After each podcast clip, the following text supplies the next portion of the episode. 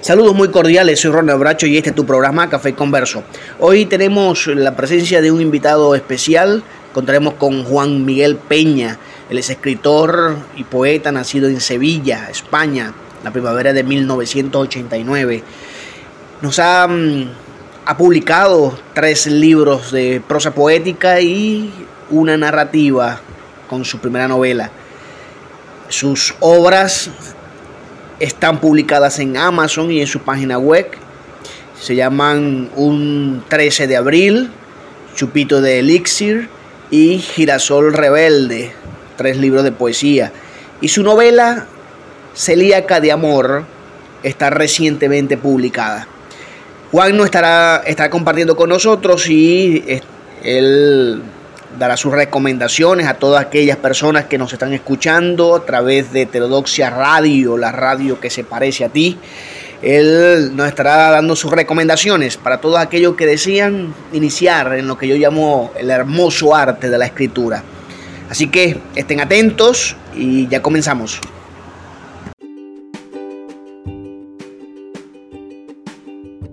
Hola, ¿qué tal? Te invito a que visites nuestra página web www.ronalbracho.blogspot.com y encontrarás información que podrás disfrutar.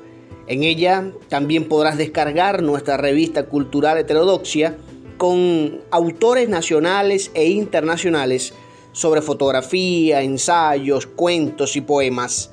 Recuerda www.ronalbracho.blogspot.com una página para el deleite de todos. Saludos Juan Miguel, es un gusto para nosotros tenerte en nuestro programa Café Converso y poder contar con tu experiencia para compartirla con nosotros y tus recomendaciones a todos aquellos que nos escuchan, fundamentalmente aquellos que desean iniciar en ese hermoso arte de la escritura. Así que bueno, contaremos con con tus recomendaciones para todos nosotros. Agradecidos por contar contigo. ¿Qué tal, Ronald? Para mí también es un placer estar con vosotros en Café y Converso. Para mí es un, verdadero placer. ¿Qué tal? Sí, nos complace, nos complace realmente tenerte en este programa. Sabemos que vamos a, estar grandemente enriquecidos con tu experiencia en el área de la poesía, de la escritura en general. Eh, Juan, empecemos por algunos elementos particulares, personales, que nos orienten a cada uno de nosotros. Em, bueno, creo que es una pregunta que hay que hacerla, ¿no? Necesaria. ¿De qué equipo del fútbol eres? ¿Del Barcelona, del Real Madrid, del Sevilla? Hombre, así da gusto empezar las entrevistas. pues mira, eh, soy del Sevilla. Soy, soy de Sevilla, entonces pues mi equipo podría ser o Sevilla o el Betis, pero en este caso pues soy del Sevilla. la verdad que nunca habían preguntado esto en una entrevista, la verdad me ha, gustado, me ha gustado. Qué bueno. Además que este año podemos luchar por la liga y la final de la Europa League es en nuestra casa, en Sánchez Pizjuán en Sevilla, por lo tanto podemos, este año podemos hacer cosas bonitas. Tenemos un equipazo, un gran entrenador, Lopetegui, una buena infraestructura y yo creo que sí, que este, este año va a ser bueno. Eso es para que, eso es para los que piensan que los poetas no ven fútbol, ni practican otro un deporte, ni hacen otras cosas, que los poetas viven aislados del mundo eh, solo sumergidos en las lecturas y en las escrituras, que sí fue parte del buen porcentaje del tiempo de la escritura y de la lectura, pero bueno, qué buen poeta que también se apasione por el fútbol. Sí, sí, estoy de acuerdo. Además que soy futbolero, ¿eh? soy futbolero. Me gusta bastante el fútbol y Suelo perderme pocos partidos de mi, equipo y, bueno, luego también partidos importantes como un Atlético Madrid-Valencia o, un Manchester City-Chelsea, no sé. También me gusta mucho la Premier. Pero no, no, soy, soy futbolero, me gusta bastante el fútbol, vamos, que soy bastante fanático en ese, en ese sentido. ah, practico también deporte, me gusta salir a correr, también practico gimnasio, en fin, que creo que una vida saludable va más allá, aparte de los libros, ¿no? Y, va bien, va bien. Ahora, Juan, resáltanos eh, los motivos por los que te apasiona también el mundo de la lectura y de la escritura. ¿Qué te motivó? ¿Desde qué edad más o menos estás tú en el tema de la lectura y la escritura? Pues mira, a mí siempre me ha gustado todo lo relacionado con el arte y desde pequeñito siempre pintaba, dibujaba, hacía figuras de plastilina, de arcilla, en fin, que siempre me ha gustado este entorno y, y bueno, de hace aproximadamente unos seis años así, más o menos, pues empezar a escribir de forma más profesional, porque ya te digo, eh, de pequeño también escribía y escuchaba mucha música rap, entonces también escribía letras con unos amigos y tal. Y bueno, hace seis años o así, pues empecé ya a escribir de forma más, más seria y me pilló fuera de mi hogar. Estaba viviendo en Valladolid y luego me fui a Pamplona y bueno, empecé a escribir vivencias, historias de, bueno, de amor, desamor, de, en fin. Y me dio por la poesía, me dio por hacer poesía contemporánea y la verdad que muy bien, la verdad que me fue bastante bien, me empezó a gustar, empecé a cogerle el hilo y, y bueno, ya tengo cuatro libros publicados, eh, tres de poesía, los tres primeros, y el cuarto libro que es, novela. Y así fue la, fue la andadura, fue así. Fue como que me vino de arriba, me, vino esa inspiración y, y empezar a escribir compulsivamente. Ahora, cuando nos referimos a las fuentes de inspiración de tus, escritos, de tus poemas, cuando escribes tus, poemas y, la escritura de tu novela, en qué te inspiraste, hubo algo, alguien, alguna situación, algún momento determinado que te inspiraba a escribir sobre ciertos temas. ¿Giran tus poemas alrededor de ciertas temáticas? Yo soy de los que opina que inspiración te lo puede dar todo en la vida. Vas caminando y cualquier cosa, cualquier detalle te puede inspirar. Eh, vas en el tren y a, ves a una madre con su hijo, te puede inspirar. Vas, por ejemplo, por el campo, ves la naturaleza, te inspira. Miras el cielo, te inspira, las estrellas, la luna. Luego también, pues bueno, también estamos condicionados por las experiencias que hemos tenido, buenas, malas. Eso también pues nos hace pues pues bueno, darle ese sentido ¿no? a la escritura. Y a mí me suele inspirar todo, ¿eh? no me suelo centrar en algo así en concreto. Eh, yo creo que todo eh, merece ¿no? llamarse inspiración a la, hora de, a la hora de escribir.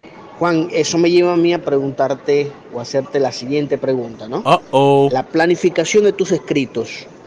Tú los planificas o vas escribiendo y de pronto dices, bueno, tengo la cantidad de poemas determinado como para un libro o te sientas y dices, no, voy este, mi, mi, libro va a contener tantos poemas que están referidos con estos temas, con esta estructura. ¿Cómo va? ¿Cómo, cómo, cómo te va eso de la planificación de, tus productos y de tus textos? Depende, depende del momento.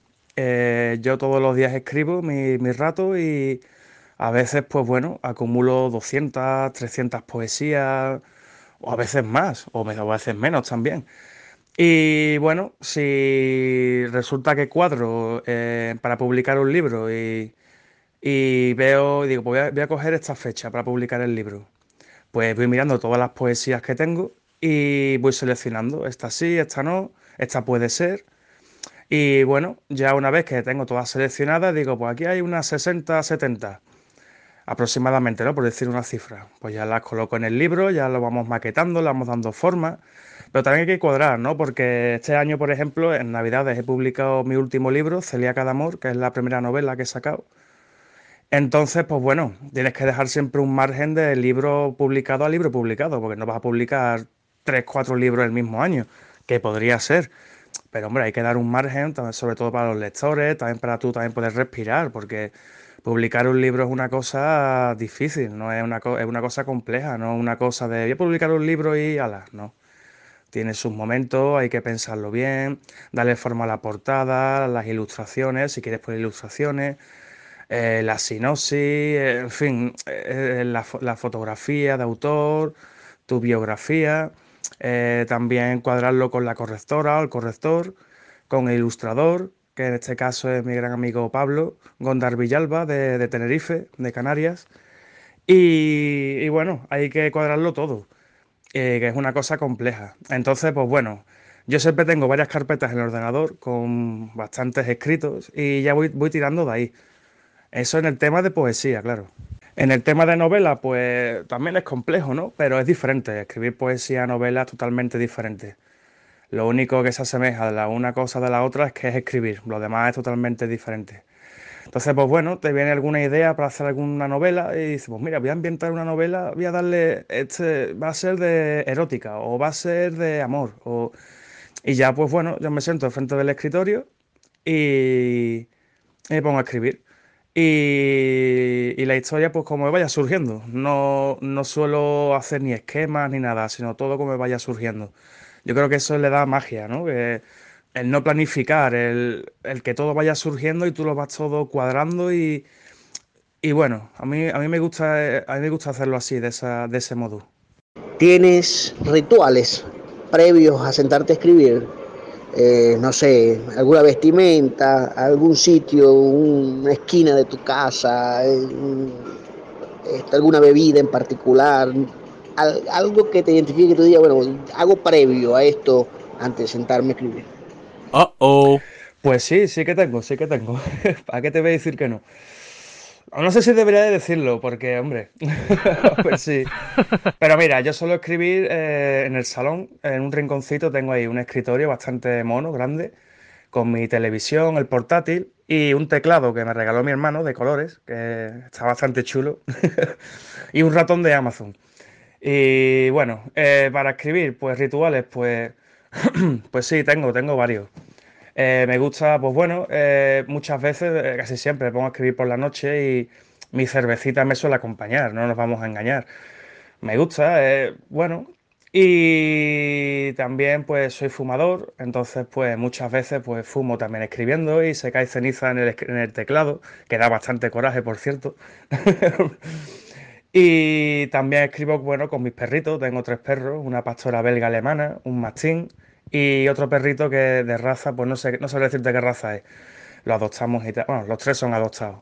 No suelo comprar perros. Mejor adoptar que hay mucha necesidad en ese aspecto. Y, y bueno, suelo escribir con ellos al lado. Eh, algunas veces eh, el mastín, que suele tener tendencia a ladrar, cuando escucha algún ruido, pues te pega algún susto y baja por él, le dices que no ladre, que se venga otra vez para el salón.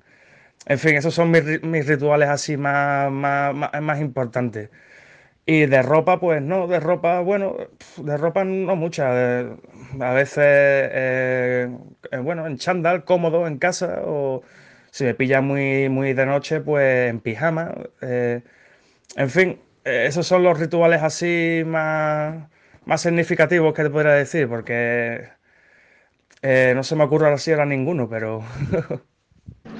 Para ti, los compromisos del poeta, ¿es con quién? o con qué. La poesía está comprometida, tiene compromisos, compromisos sociales, políticos, personales, hay compromisos filosóficos, hay compromisos éticos, eh, hay temas en los que se compromete la poesía y Juan en este caso está comprometido, casado con, con temas y con algún compromiso en particular. Sí, sí, yo opino que la poesía eh, siempre ha sido como una escritura reverde para concienciar, eh, para expresarte. Eh, muchas veces la mejor medicina es escribir. Y poesía no tiene por qué ser que una palabra rime con otra, sino es expulsar toda tu mierda hacia afuera y, y poder expresarte, que las demás personas te, te puedan escuchar, sentir. Y, y la poesía está comprometida con muchos aspectos. Eh, siempre ha sido una escritura eh, para concienciar. Eh, el tema de, por ejemplo, de. Yo, por ejemplo, pues estoy muy concienciado, intento concienciar a la gente del tema de los animales, en evitar ¿no? el maltrato animal, abandonar animales. Luego también, pues bueno, equilibrar la, balanza en, temas de igualdad social, ¿no? Igualdad, igualar la, la sociedad no que unos tengan tanto y otros tampoco. Eh. en fin, todos estos aspectos la poesía es, muy importante. Eh, yo, por ejemplo, eh, con mis escritos, pues bueno, suelo hablar de, mis poesías, ¿no? una poesía contemporánea, suelo hablar de, lo que yo he pasado o lo que me gustaría pasar, eh, de, cosas que a mí me, inquietan, ¿no? Como en este caso, como ya he dicho, del tema de los animales, de, maltratos hacia las mujeres, por ejemplo, eh, maltratos hacia niños, eh, luego también el, el mundo no, no, se están haciendo las cosas bien, ¿no? Tiende a, tiende a ir bien, ¿no? Sí que es verdad que está habiendo muchos cambios rápidos y parece, ¿no? Que se está viendo un poquito de luz ahí, pero todavía hay muchas cosas que no funcionan en la sociedad. Entonces, pues bueno, escribiendo pues va eh, expresando todo lo que tú sientes y quieres que las otras personas pues escuchen. Y, y eso sirve, claro que sí, sirve muchísimo. De los textos que tú has producido, de tus libros, ¿cuál consideras que ha sido el que más te ha costado para escribirlo, para el proceso de, corrección, de autopublicación, todo eso, ¿cuál ha sido el que realmente te ha costado y que sientes que tiene un gran valor por esas razones para ti? Pues costar, eh, ninguno me ha costado trabajo, la verdad, porque expreso lo que yo siento, lo que he querido transmitir, lo que he querido hacer, transmitir en ese momento y, pero bueno, costar, costar, pues si te refieres a quién, qué libro ha tenido más, más dificultad, pues Imagino que el cuarto, el último, la novela, porque tienes que cuadrar los tiempos, eh, tienes que enviar información, ¿no? Porque si el libro lo ambientas, por ejemplo, el libro, este último libro, la novela está ambientada en Carmona, un pueblo de Sevilla, donde yo actualmente vivo. Entonces tienes que buscar información de ese pueblo, eh, eh, su cultura, su, su todo. Eso te lleva un tiempo, luego también pues tienes que cuadrar, tienes que hablar con el corrector o correctora eh, tienes que esperar ese tiempo porque el, corrector suele tardar un mes, dos meses más o menos en corregir el texto, dependiendo, ¿no? Lo mismo puede tardar menos, pero más o menos. Luego también el ilustrador también se lleva su tiempo, ¿no? Ilustrando las imágenes, luego también la portada, maquetar el libro. Entonces, pues creo que el último libro el que ha sido más, costoso de tiempo en, en ese aspecto. Los otros libros son de poesía, los tres primeros, y no me costaron gran cosa porque como escribo todos los días y, me gusta expresar lo que yo siento, entonces eh, eh, dejo todos los escritos en la carpeta y es seleccionar este sí, este no, y entonces, pues bueno, luego la portada la hace, la, hace el ilustrador, el ilustrador y, y, eso ya lo hace él y yo ahí me despreocupo. Le doy la idea, ¿no? Me gustaría esto, pero... Entonces, sí, el cuarto libro creo que ha sido el más, el más laborioso, diría. ¿Tienes en mente algún otro libro o tienes en, puerta algún proyecto en que estás trabajando actualmente? Sí, sí, tengo, tengo varios, varios proyectos. Eh, para este año 2022, eh, un libro eh, benéfico para una asociación de animales. Es un libro en el que ya está elaborado, solamente hay que maquetarlo y hacer la portada y bueno, es un libro en el que eh, varios escritores han escrito conmigo, varias, varias poesías, varios escritos, y todas las ganancias de ese libro van a ir a una asociación de animales. Todavía no sé cuál será, pero hay muchas y irán para una asociación de animales. Luego también tengo otro proyecto eh, que es otra novela que la estoy ya elaborando, eh, que la voy a dividir en tres, en tres libros, como una serie. La voy a dividir en tres libros, creo, alguno más, no lo sé. Y tengo ya hecho el primero, la primera serie, y estoy ahora elaborando la segunda serie. Ese libro, esa, esa novela yo creo que irá para finales de este año, para el 2023, no lo sé todavía muy bien. Luego también eh, una novela, eh, una novela histórica ambientada en Roma. Eh, me gusta mucho la época de Roma, la época clásica, es que me encanta, la época antigua. Y de, un libro histórico de Roma es un proyecto que lo estoy meditando y lo voy a hacer. Luego también me gustaría hacer obras de teatro. La verdad que me gustaría, quiero indagar un poquito más y profundizar un poco más en ese ámbito y, me gustaría también hacer teatro. Y bueno, eh, son los proyectos así por ahora que tengo así planteados. Luego otro libro de poesía también, que tengo varias poesías ahí en la carpeta y me gustaría publicar un libro. Pero claro, es eso, tengo demasiados proyectos, pero el tiempo es limitado. Entonces, eh, hay que dejar entre el libro publicado y el libro publicado, hay que dejar un margen, un tiempo, porque no puede ser tan seguido. Pero sí, sí, tengo varios proyectos y es más, siempre me gusta, me gusta tener muchos proyectos en la cabeza, soy ambicioso y me gusta arramplar con todo y hacia adelante. Me gusta también el mundo que, en el que vivo, el mundo en el que, estoy haciendo, ¿no? que mi escritura, me gusta escribir poesía, eh, novelas, eh, es que me encanta. Entonces, pues proyectos me salen infinidad de proyectos, pero hay que ir poquito a poco. Juan, danos dos, tres recomendaciones generales que tú consideras que mm, deberían seguir todas aquellas personas que desean iniciar en este hermoso arte de la escritura? Pues mira, eh, ser tú mismo siempre, no cambiar nunca, ni por nada, ni por nadie, ser siempre tú mismo, tal como tú eres, eh, no tener nunca miedo, eh, jamás, no tener nunca miedo a nada, saber que lo vas a hacer y punto, y confiar en ti mismo. O sea, confiar, saber que lo vas a conseguir, llueve, truene, haga sol, te caiga eh, granizo, lo que sea. Eh, mm, saber que lo vas a conseguir y punto. son las tres claves eh, que yo suelo emplear siempre para mí mismo.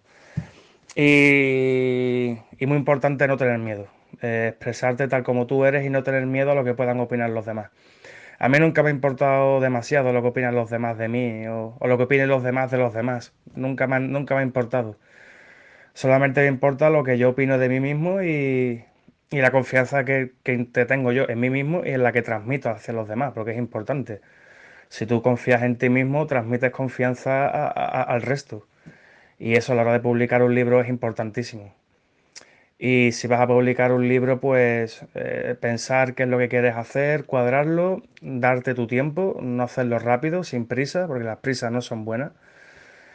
Y que no, importe, no te importa el qué dirán, porque si tienes que vivir con el qué dirán, acabas muerto antes de tiempo. Entonces, entonces eh, dar un paso, otro paso, otro paso, te podrás caer, podrás caer por la montaña hacia abajo, te llenarás de barro, acabarás con rasguño, con... pero seguir andando, seguir andando y aunque tengas que llegar con un brazo roto y las piernas colgando, da igual, pero llegar hasta, hasta arriba. Y una vez que llegues a la cima, pues ya eh, observar tu alrededor y decir, mira, lo he conseguido, ¿no? Oye, qué manera tan hermosa de eh, enseñarnos, de ilustrarnos lo que representa la poesía y todos esos, esos pasos, esa visión que una persona con madurez y con el nivel de formación le pueda transmitir a otros sobre lo que puede ser sus inicios en la escritura, ¿ah? el esfuerzo, la constancia, la dedicación, el trabajo que debe de ponerle cada uno de nosotros a lo que estamos haciendo. Juan, estamos muy agradecidos por compartir contigo este espacio, ¿no? este momento. Ha sido grato conversar sobre poesía, ha sido grato conversar sobre el, panorama de la poesía, ¿no? El gusto por ella, el gusto por la lectura. Ha sido grato eh, y para todos nuestros, los que nos escuchan también es grato saber que em, a través de la poesía podemos no solamente eh, recibir sensibilidades, concientizaciones, eh, recibir imágenes, mensajes, sino también podemos nosotros expresarlas y expresar puntos de vista, criterios del mundo, y eso es fundamental, saber que la poesía es un, arma hermosa para transformar nuestras realidades. Y bueno, nos complace, nos complace enormemente tenerte en nuestro programa y bueno, me gustaría que te despidieras con un gran saludo a todos los que nos escuchan en Café Converso y bueno, que nos puedas recitar un par de, versos de, de tus poemas.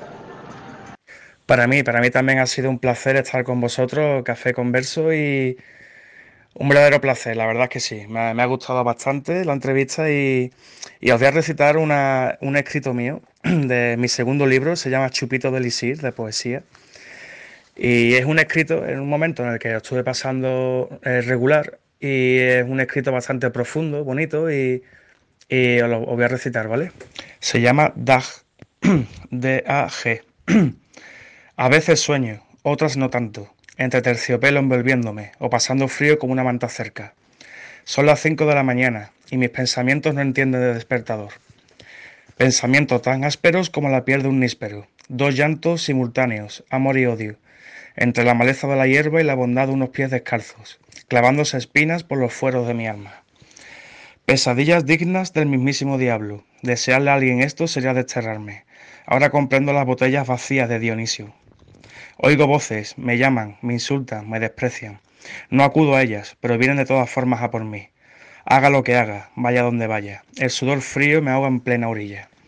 Siento miedo del miedo, lloro por el tropiezo de mis propias lágrimas y tiemblo de mis propios temblores. No soy yo, ni siquiera me llego a semejar, en esta fiesta donde corren los tiros y la sangre salpica, colocándome una máscara con la que nadie llegará a reconocerme. ¿Quién controlará este cuerpo? ¿Quién robó esta alma inocente? ¿A dónde parará mi yo, mi sabiduría y mi flaca fuerza? Los saludos caen desde el balcón. Las conversaciones se desarrollarán entre campos de concentración. Quisiera estar solo, pero una vez solo necesito a ese alguien que ni conozco. Es por eso que amo y odio tanto a los minutos, a las noches, a los pabellones donde abundan zapatos. Fueron varias veces las que pensé en ti, guadaña. Fueron varias veces las que deseé invertir la cruz, dejar caer mi cuerpo sobre las espinas, pero ni siquiera ese deseo me fue concebido. ¿Por qué tanto castigo si solo era un niño que recorría la avenida en busca de un balón? ¿Por qué tanto dolor si ni siquiera me dio tiempo a saber de la vida, de sus afluentes? A veces respiro, otras me dejo respirar, y esa inestabilidad me hace estable, entre cordilleras y caminos que a ningún lado llevarán. Cualquier dificultad mínima pudiera ser una odisea. Aún sigo al frente, pero con más corazas, impidiendo que la mala vida me arrastre. Aún sigo, balanceándome en el columpio de la muerte, importándome un bledo que la cola rodee el parque al completo, esperando a que termine, sin pudor ni vergüenza, pues tú nunca tuviste eso ni lo otro. Te hice y te haré frente, ahora soy dos veces más fuerte. Dag.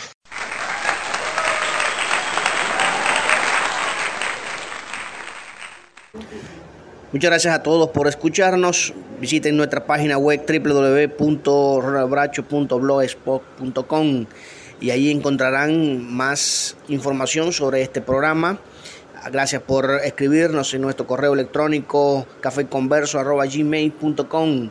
Este ha sido su amigo y hermano Ronald Bracho y su programa Café Converso para ti.